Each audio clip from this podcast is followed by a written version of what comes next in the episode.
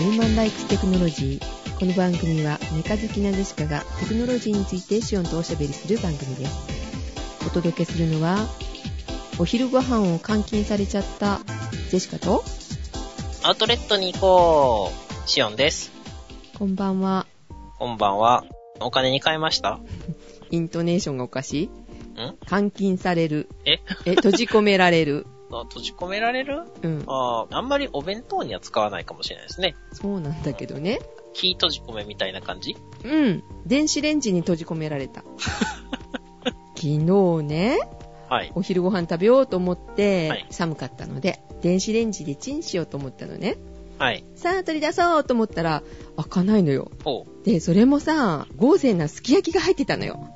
で、もう焦りまくってて、取っ手のところをちょっとほら引く感じで、あの、ロックがちょっとこう、取れる、フックみたいになってるタイプのね、はい電子レンジなんだけど、それが連動式だったと思うのよ、その取っ手のところとね。それが、ちょっと壊れてしまったみたいで、もう何をやっても開かない。そういう時は、あのードライバーで。うん。ともしかしたらだからあのフックのタイプだったら、あの細いものをね、こう差し込んだら、よくほら、犯罪であるじゃない昔の車でさ、あウィンドウのところに、ー、L 字型のね。そうそうそうそうそうそうそう、細いなんか、金差しっていうの？はい。あれを入れて、カチャって開けるみたいな感じ？あれの逆版で、なんか押さえたらこう、開くんじゃないかなと思ってたんだけど、うんいや、無理ですよ、開きませんよとかって言われたから、言われたけど、もう私は食べたくて食べたくてたまらなかったので、このまんまだって、あの、修理に出すって言ってたから、修理に出されたら、まあ、美味しいお肉がでも、もう腐っちゃうじゃないのよ、と思ってさ、ここじゃないかなっていうところを、カチャって押したら、開いたの。おー。じゃあもうこれで木閉じ込めしても大丈夫ですね。今でもキーダメじゃもん。え？電子ロックみたいでしょ？あ、多いですね。ね、多くなっちゃってるからね。で、えっ、と、めでたく、その電子レンジは廃棄処分になったみたいで、新しく電子レンジを買ってくださるそうです。あ、職場のね。はい。はい。えー、皆さんも、木閉じ込めを、ちゃうな、すき焼き閉じ込めをした時用に、あの、分解する手順をちゃんと調べておきましょうと。はい。で、シオンさんはアウトレット神戸サンダープレミアムアウトレットっていうのがありまして、うん。神戸サンダーって言ってるんですけど、サンダーにはないんですよ。東京じゃないけど、東京ディズニーランドいうみたいな感じじゃないの？まあ、ごく近くにあるインターチェンジが、うん神戸サンダーインターチェンジっていう、あー、なるほど。ほぼ市の境目にあるんで、そういうインターチェンジなんで、まあそこから取ってるんだろうなと思うんですけど、うんサンダーアウトレットは、どこがやってるの？三井とかさ、あるじゃない？え？プレミアムってついてるんで、きっとプレミアムがやってます。あーはい。あ、御殿場と一緒だね、じゃあ、プレミアムなら。おてんばにアウトレットがあるっていうのも、あの、この間知りました。で？ニコンのお店があってね、某 DF っていうのを触りたくて行ってきました。ありましたか？ありましたおあのね、その前の時にヨドバシに行って触ったんですけど、すごい人がいっぱいいて、しかも触ってたら後ろに並ばれるんで、落ち着いてね、触りまくれないね。そうですね。で、プレミアムアウトレットも、時間帯とか混む日じゃなければ、まあまあ空いてるんでう、ん。まあゆっくり触れましたね。うん。入ったら店員さん寄ってきて、何かあれでしたら何でも説明しますよ、みたいな感じで、うん。じゃあ DF 教えてくださいって言って、触ってきましたね。どうでしたか？あれはダメですね。そうなの？触れば触るほど欲しくなる。あ、そういうことね。いいのね。ん？いいですよ。あれはダメですねって言うからさ、良くないのかと思っちゃった。お財布に優しくない。アウトレットなのにね。そうですね。あ、でもアウトレットでは売ってないです。ん？触らせてくれるだけ？そうですね。そうだよね。そんな高いカメラをさ、いきなりアウトレットで安くは出さないよね。いや、出さないというか、出せないみたいで、なんか注文しても3ヶ月ぐらい待ってくださいって言われるみたいで、正規値では出してるってこと？出してるんですけど、それでも生産追いついてないんじゃないですかね。へぇ、すごいね。ちょうどね、うん。段階の世代の人たちとかがうん。退職して、うん。若い頃に憧れやった F みたいなのの最新機種っていうこともあってか、なんか人気あるみたいですよ。で、あれね、非 AI のやつもね、使えるんですよ。はい。古いレンズ。はい。まあちょっとレンズに関しては、ニッコールの G シリーズが、もうなんかちょっと最近ね、うん。えー、腹に据えかねるものもあるんですけれども、まあそれは置いといて。はい。うん、古いやつも使えるし、あーもうなんかもう快適ですね、あれね。で、お金を貯めて買うんですか？いや、うんとりあえずね、普通に欲しいのはうん。D7100 で、はい。本当に欲しいのははい。D800E で、はい。一番欲しいのは DF です。あ、そうですか。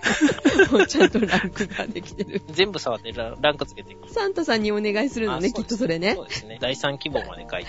嫌だ、そんな子供。というわけで、あの、はいクールピックスの P330 を買いました。あ、買ったんだ。あ、買いましたよ。もうちょっとだけね、うんあの、カメラ興味ない人もね、我慢して聞いてくださいね。うん。あれね、いいですよ。どの辺がですか？まずね、F1.8 で明るいです。うん。レンズが。うん。で、まあ、ズームも、あの、申し訳程度に5倍ズームがついてるんでう、ん。一般的な使い方やったら十分カバーできると思います。大きさ的には？大きさ的にはちっちゃくて軽いです。うん。で、P7800 っていう COOLPIX の P シリーズの別のラインナップがあるんですけど、うん。その辺はちょっとごっつくて大きいんですよね。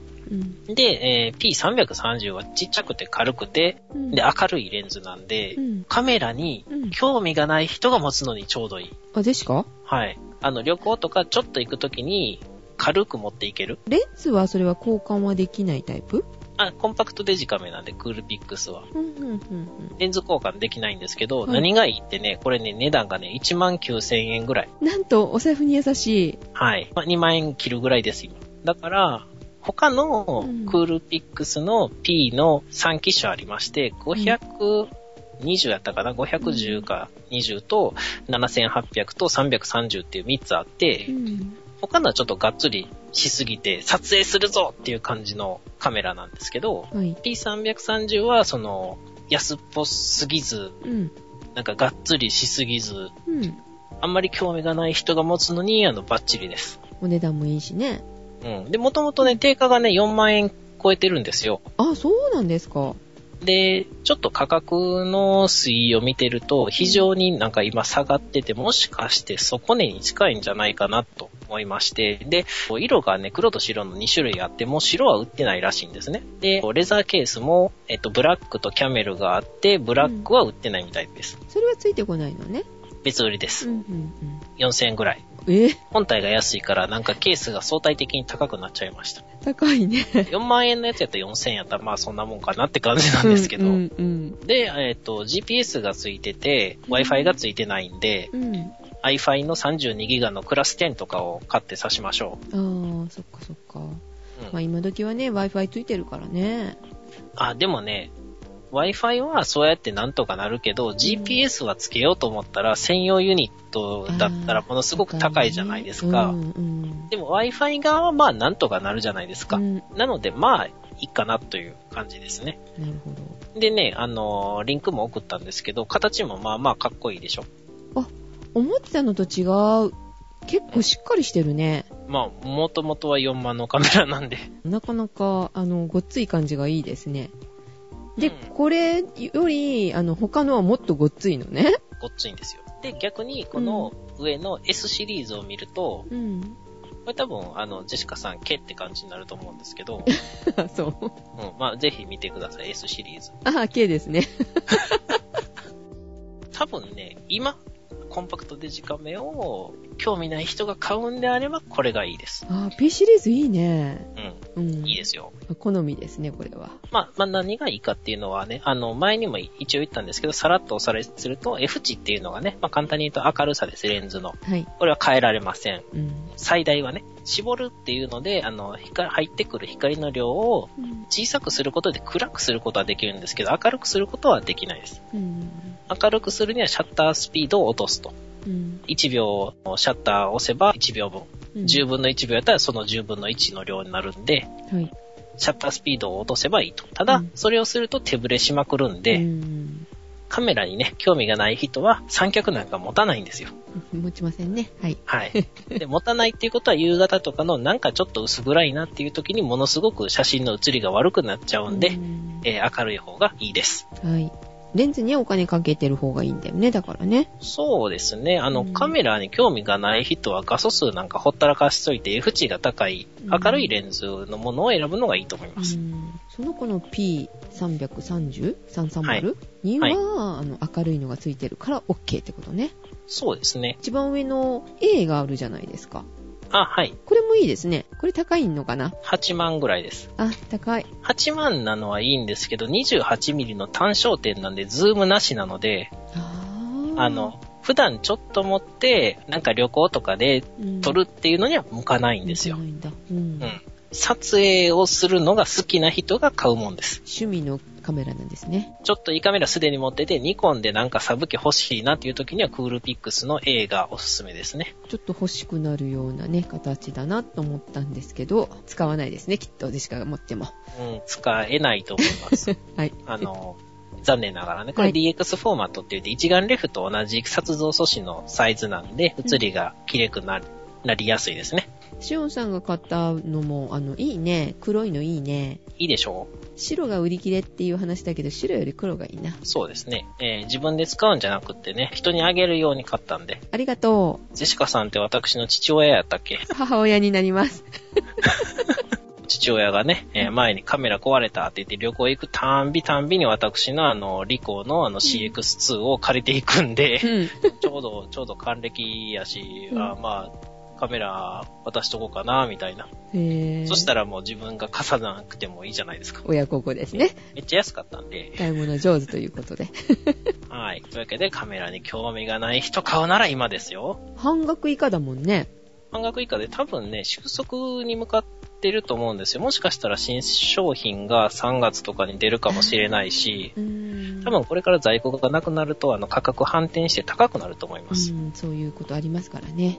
はい。安いお店の在庫が切れていくっていうことですね。で、クリスマスセールとかも今やってるんで、うん。はい。でね、アウトレットに行くと何がいいってね、ニコンの人が説明してくれるんで、えー、うんヨドバシの人よりもあの、突っ込んだ話が聞けます。今 F2 あるんですけど、みたいな話をして、じゃあそれやったらそういう昔のレンズはこうしてね、みたいなことを教えてくれました。うーん、なるほど。はい。うんジェシカもじゃあ5店舗行ってこようかな。5店舗に2個あったから。あ、あるんですか？うん。うんじゃあいいと思いますよ。うん、見てきます。はーい。はーい。で、えー、ジェシカのネタに行っていいのかな？どうぞどうぞ。ぜひ iPhone 好きな人に勧めたいうん。アイロンがあります。え？え、アイロン好きに勧めたい iPhone? う ん逆 ?iPhone 好きな人に勧めたいアイロン。ジョブスのあの、顔があの、焼き印できるとか？えーっと、全然関係ないかもしれませんけれどもね、この技術的になんかアイタッチっていうものがついてるアイロンがあるんですよ。な、なんですか？あの、熱ってなってこうタッチするみたいな。あの、タッチすると、シュコって立つの。おう、しこって立つ？何が？このアイロンですね。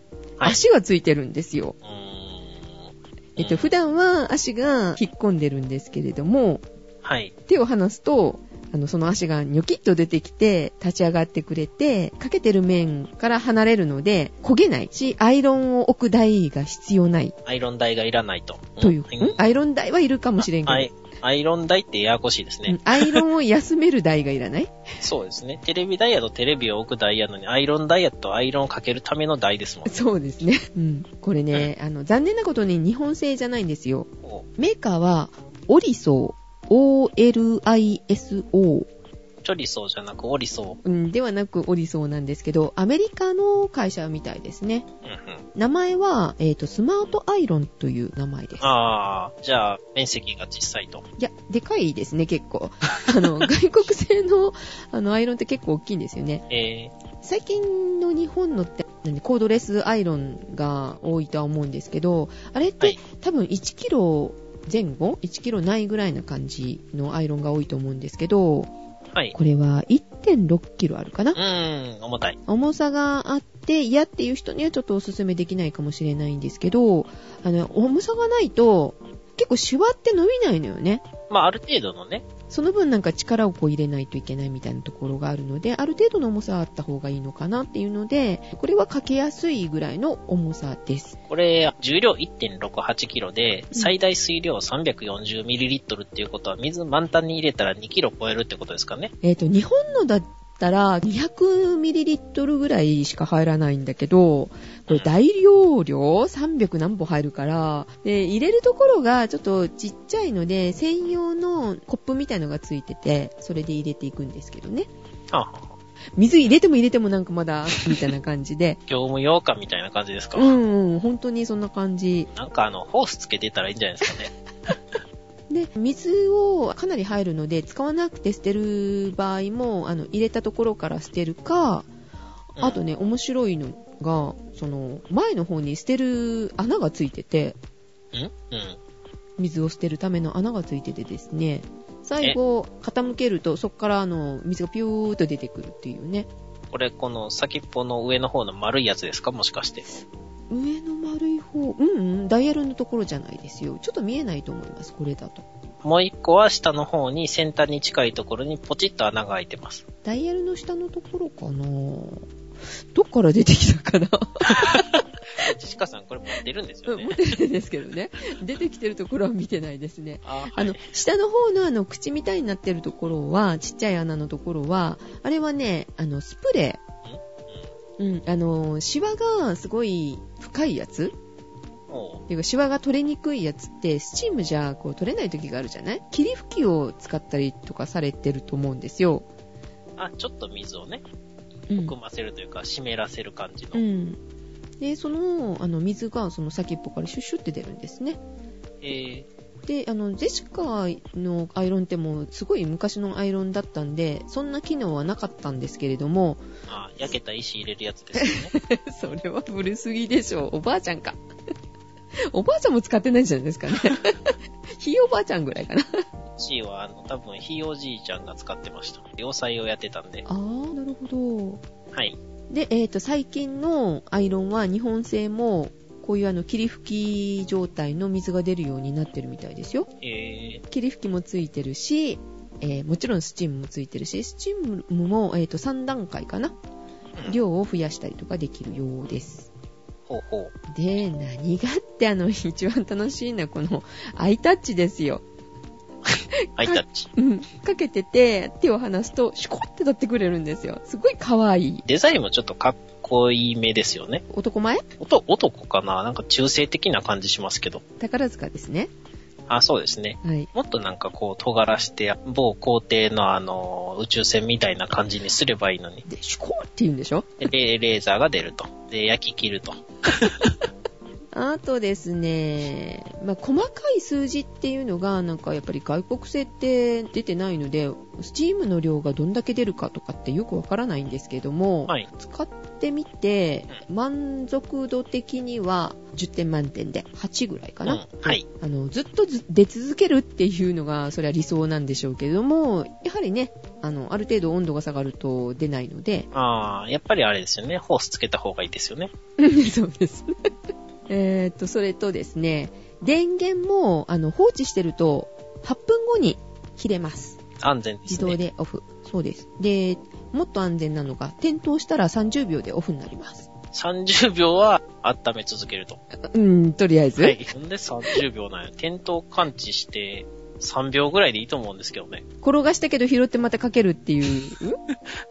いや、オフにしても、そんな言うたらすぐに冷たくなるわけじゃないじゃないですか。うんうん。だからもし間違ってこかしたんであれば、オフになっても、あ、しまったってうん3秒以内にできんかったなって言ってポチンって押し直したらね、すぐ温まると思うんですけどね。もうそうだね。3秒ルールみたいな感じで。なんだろうね、この30秒っていうのね。はい。あと、あの、アイロンを立てておかなくていいから、いいかな？うん。動き的には無駄な動きをしなくてもいいし、あと、アイロン台に対して水平に置いたまんまなので、はい。熱が逃げにくいんですって。ん？立てて置いちゃうと、あの、空気に触れるから、熱がどんどん逃げちゃうじゃないですか。はい。ということで、節電にも一役を買ってると。ああ、ちょっとしか浮いてないから、その間があったかいよっていうことですよね。うん、そうですね。ずっとあったかいということですね。はい。あと、ちょっと心配なのが、このシュコって立つのが、いつ壊れるかっていうのが、ちょっとね、心配だったんですけれども、はい。あの、すぐ壊れるかもしれないと思ってね、ドキドキして 使ってるんですけどね。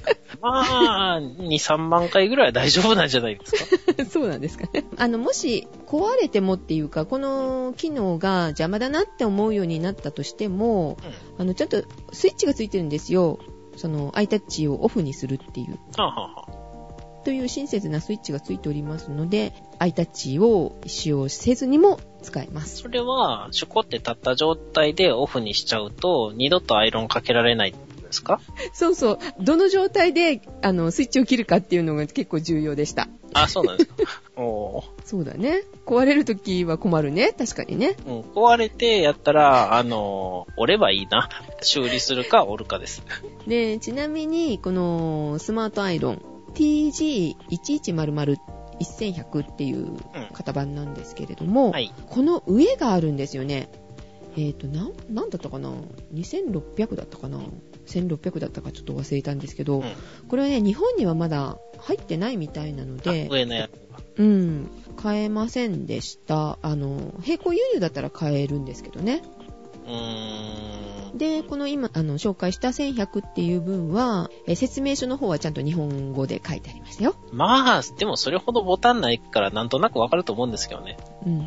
で、あのね、もう一つおすすめなところが、っていうか、これを買った理由っていうのがあるんですけどね。んこの、シュコって立つところも可愛いんですけど、はい値段がとっても可愛いの。ほう。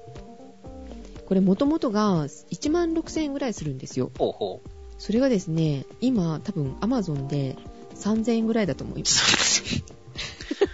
なんか、1万6000円のものが3000円だと不安になりますね。そう、そうなの。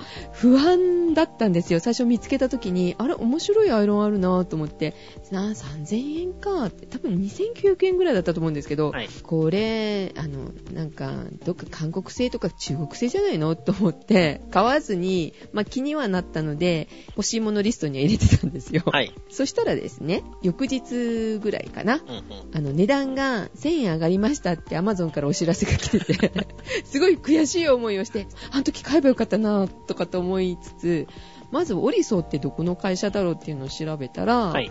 まあ、アメリカのちゃんとしたところだなっていうのが分かって、まあ中国製じゃ韓国製じゃなかったらいいかと思って、はい1000円上がったけど買うかと思ってポチったら、うんうん。その、その日は、また下がってたんです、1000円。うん？うん。じゃあ、見つけた時からプラスマイナスゼロで買ったということですか？ゼロです。そうです、そうです。あ3000円切って買えましたね。ああ、よかったですね。この間ね、うん。ちょっと違う話なんですけど、スマートフォン用のゲームコントローラーの Bluetooth のやつを買ったんですよ。うん。うん。うん。まだ開けてないんですけどね。はい。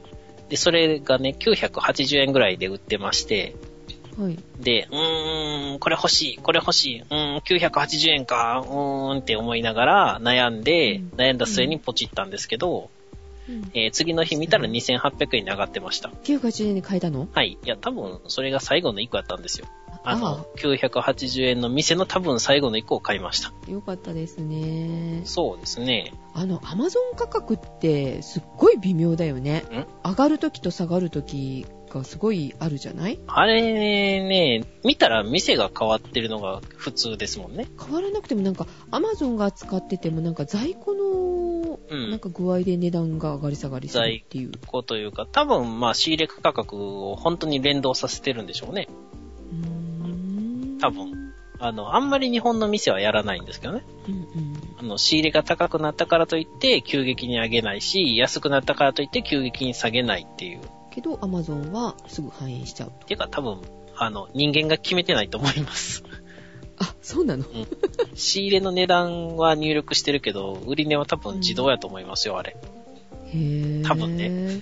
えー、ちなみに他のサイトでもちょっとね、このスマートアイロン値段調べたんですけども、アマゾンが一番安かったですね。はあ、はあはうんまあ、送料がね、かからない分安かったんですけど、はい他のところは似たような値段でもちょっと送料がね、えー500円から800円かかったりとかってするので、あそうですね。で、えーっと、他にもね、アイロン紹介しようかなと思ったけど結構長くなったので、あの、ジェシカこれが一押しなのでこれだけにしときます。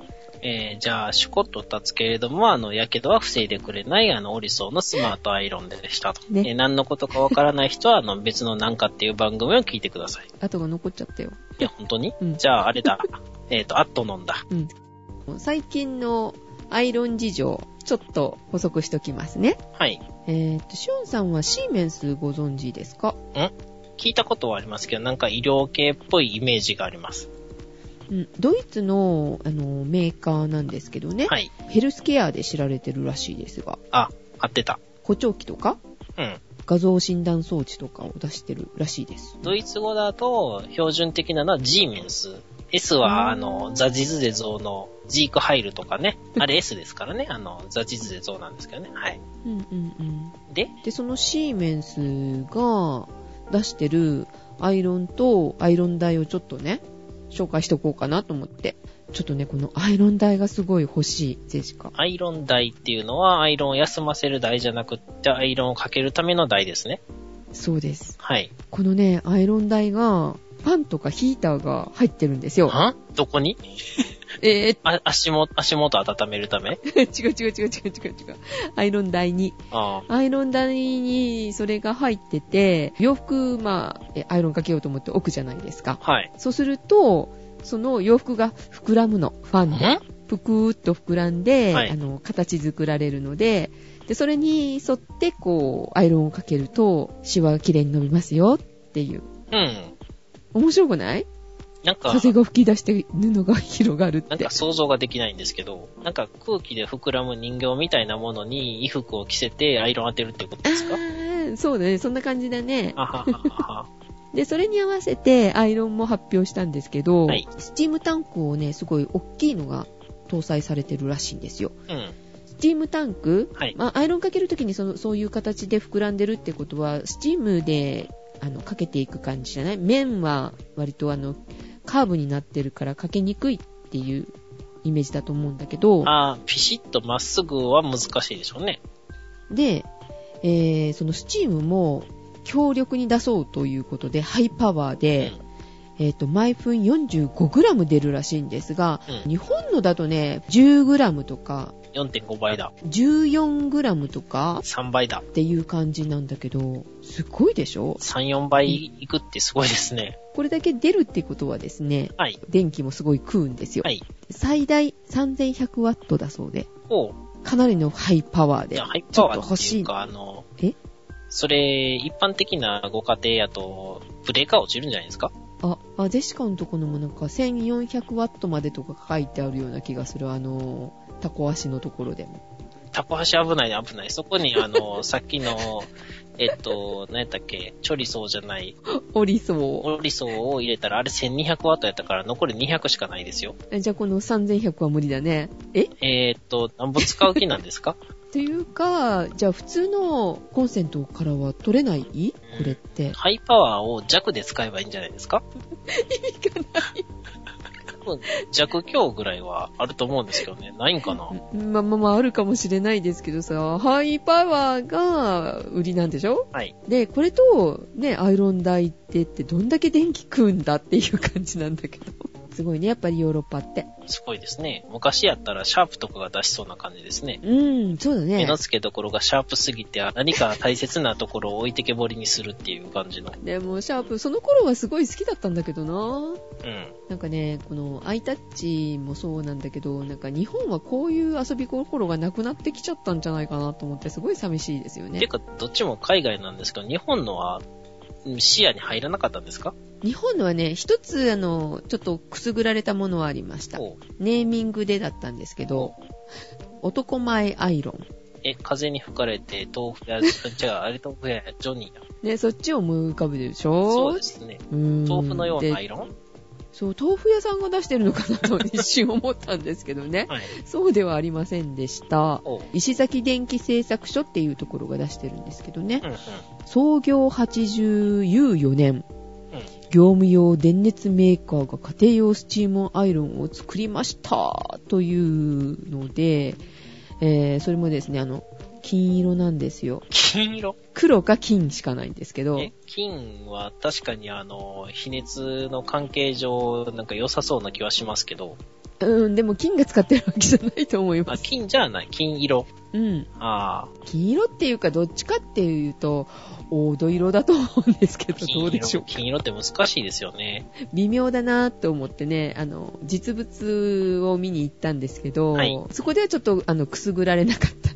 あの、商品写真って実は、あの、プロのカメラマンの人が大体撮ってるんで、ううん、綺麗に見えるんですよね。やっぱ実物見た方がいいですよ、一回ぐらいは。特にこれね、そう思いました特。に色が気に入ったやつとかは実物の方がいいと思います。どこでも売ってるかしら、これ。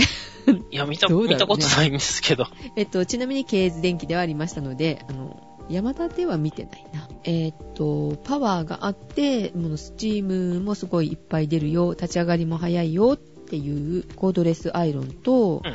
コードがついてるものも出てます。えー男前な女子に男前な作り手から男前な男子に本物のアイロンをどうぞみたいな感じなんだけどえ、ね。フォーメンですか、それ。いや、あの、男前な女子にってもあるから、ああ。えっ、とね、これね、タンクとかも大きいとか書いてあるけど、どうかな？重さはまあまああるかな？あるから、そういう意味での男前っていうことかしらね。え、1.5キロ以上？うんうん、スチームのやつは、1キロ。うん、軽いですね。カップも 200ml だから、やっぱり日本の標準ですね。日本の標準的なスチームアイロン的な感じですよね。うん。チョリソーはそれ、どっちも1.5倍ぐらいですもんね。そうそうそうそうそう。あと日本のアイロンもね、とりあえずね、あの、男前以外にも見たのは見たのよ。はい。代表的な、あの、東芝さんとパナソニック。うん。うん、あの、コード付きの方しか見てないんですけど、重さがあるのはコード付きの方なんですよ。やっぱりコードレスはすごい軽い、コンパクトみたいな感じで売りで出してたんで、はい。えーコード付きの方を見てたんですけれども、ん重さはやっぱりある。あの、コード付きの方が。うん。1.4キロとか、はい。1.6キロかな東芝だと1.6キロありますね。えー、というわけで、アイロン、えー、国内のはちっちゃいよと。もっと広い世界を知りましょうっていうお話でしたね。はい。えー、ウィルコムがなくなります。あ、とっと、吸収されちゃうってこと？e モバイルに吸収されますね。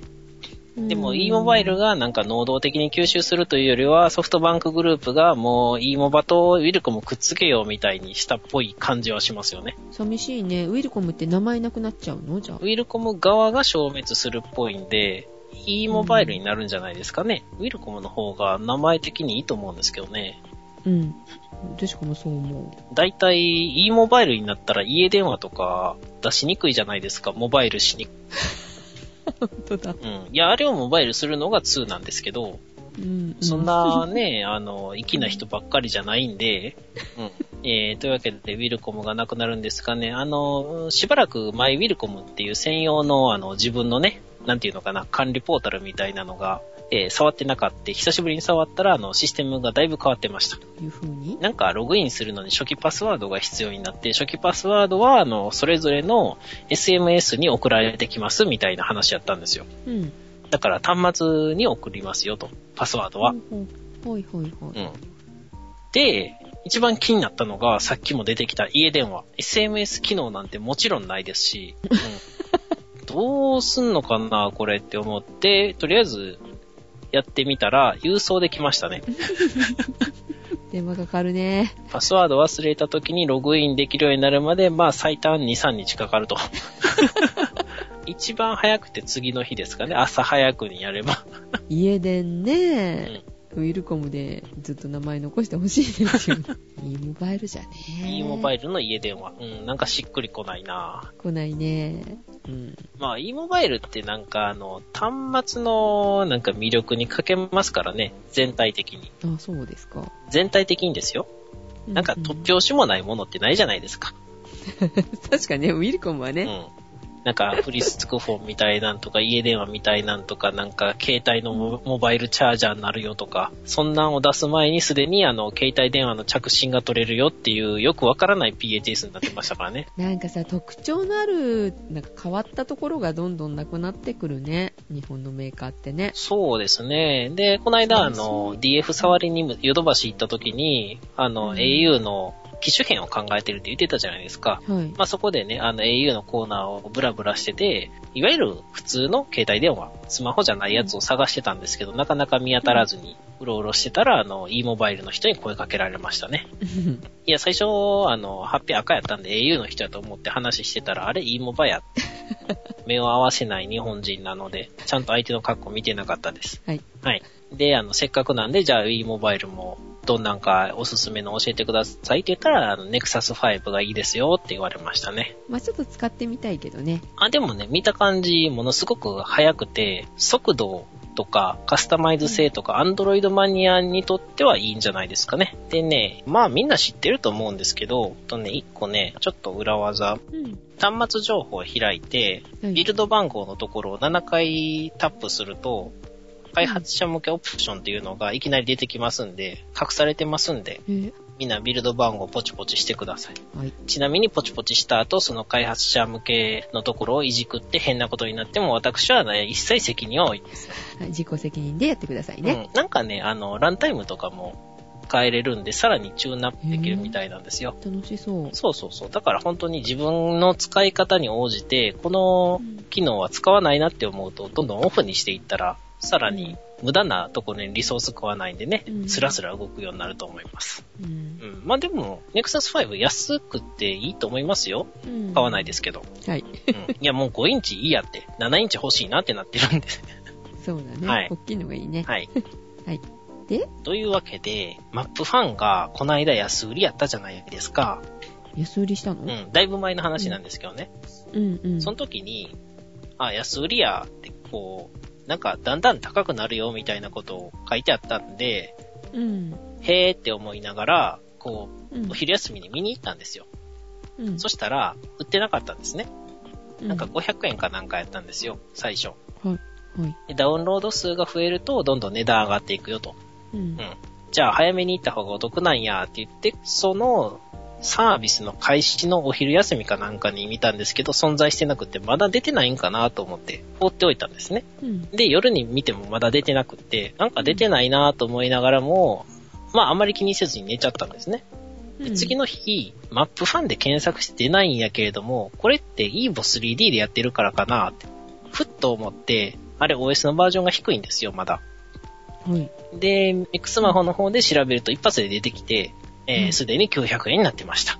ああ、起動しないソフトは、検索結果にも出ないっていう、使えるやつで検索しろってことですね。そうなんですよ。いや、わかるんですよ。親切にしてるんですよ。確かに Android 4. 点何歩以降って書いてあったんですけど、うん。まさか 2. 点何歩で出ないとまでは思ってなかったんで、せめて検索結果に表示されて、詳細を開けたらインストールボタンがグレーアウトしていて、OS が違いますとかって出るのが、で、確かにそれやと使われへん人、2.3しか持ってない人が、あ、使われへんやんって悔しい思いをすると、確かに思いますけど、うん全く出ないのもどうかと思うんですけどね、どうなんでしょうね。どっちがいいかしらね。悔しい目には合いますよ。あの、OS なんぼに上がってないので使いませんみたいなね。はいはいはい。うん、ことがたまにありますけど。どっちなんでしょうね。使えませんって言われる方がムカつく人が多いんですかね。ムカつくまではないけどね。でも、検索結果には引っかかってほしいね。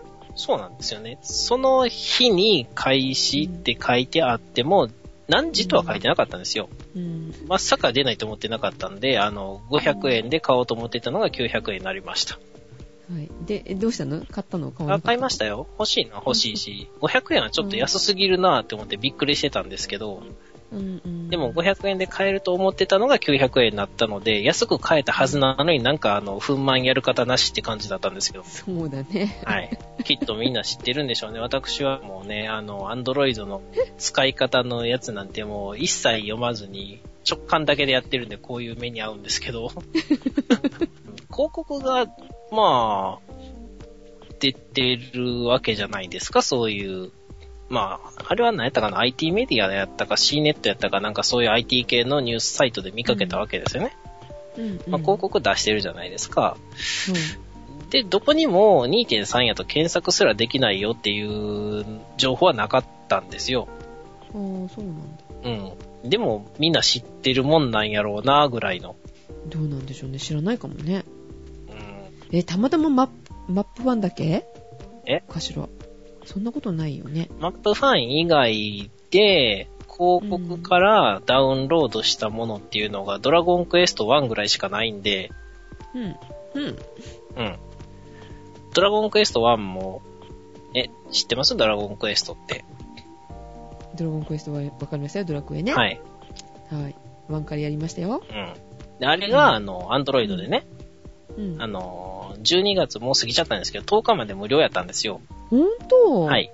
で、あの、最初100万ダウンロードまで無料やったのが、うん、1日で100万ダウンロード終わっちゃって、おおすごい。へで、しょうがないんで期間無料になりましたね。え。すごいですね。うんまあみんなそんなやってないんやなって思いながら。うん。そそんなにしたいかな結構大変だよね、ドラクエ1ってね。うん。え呪文入れるやつですよねい。や、ちゃんと移植版なんで、あの、呪文は入れなくていい入れなくていいはず。いや、私は Android 版を最初やって起動して、竜王の城が丸見えやったのにげんなりしてやめましたけど、あ、そう。なんかチラ見えじゃなくて、あの、もろに見えてるんですよね。あ、ほんと。あれ、あの、ドラゴンクエストの道漫画で、あの、うん。堀裕二やったかな？なんかあの辺作る人が世界観作るときに、あの、最終ダンジョンがなんとなくチラッと見えてるのがいいということでこの配置にしましたって書いてあったんで、で、まあ確かにそういう効果が出てたんですけど、なんかうん縦長じゃないですか。うんで無理やり横長にすればいいのに、縦長のまま出すからあれ丸見えなんですよね。なるほど。はい。えー、その日本しか、まあ、広告からダウンロードしたものはないので、他のは多分気づかずに逃してると思います。そっか。はい。あ、でも一個あるかな。なんか、EVO 3D で使ってて、ミクスマホになって、まあ、またあれ入れようと思って検索して、あれ出えへんなっていうのがい一個ぐらいありましたね。じゃあ、やっぱり、皆さんもご注意ってことですはい。ね。検索するときは、あの、すべての OS で検索しましょ何台も持ってるっていうのをね。まあ、少なくもないかな。ということで、う。はい。今回は、今年はこれが最後ですかね。なんか被ったぞ。もう一遍言っときましょうか。はい、お願いします。良いお年を。早っ そうだね。良いお年を。来年2月は納車だよ。あ、決まったよ。うん。おやすみなさい。おやすみなさい。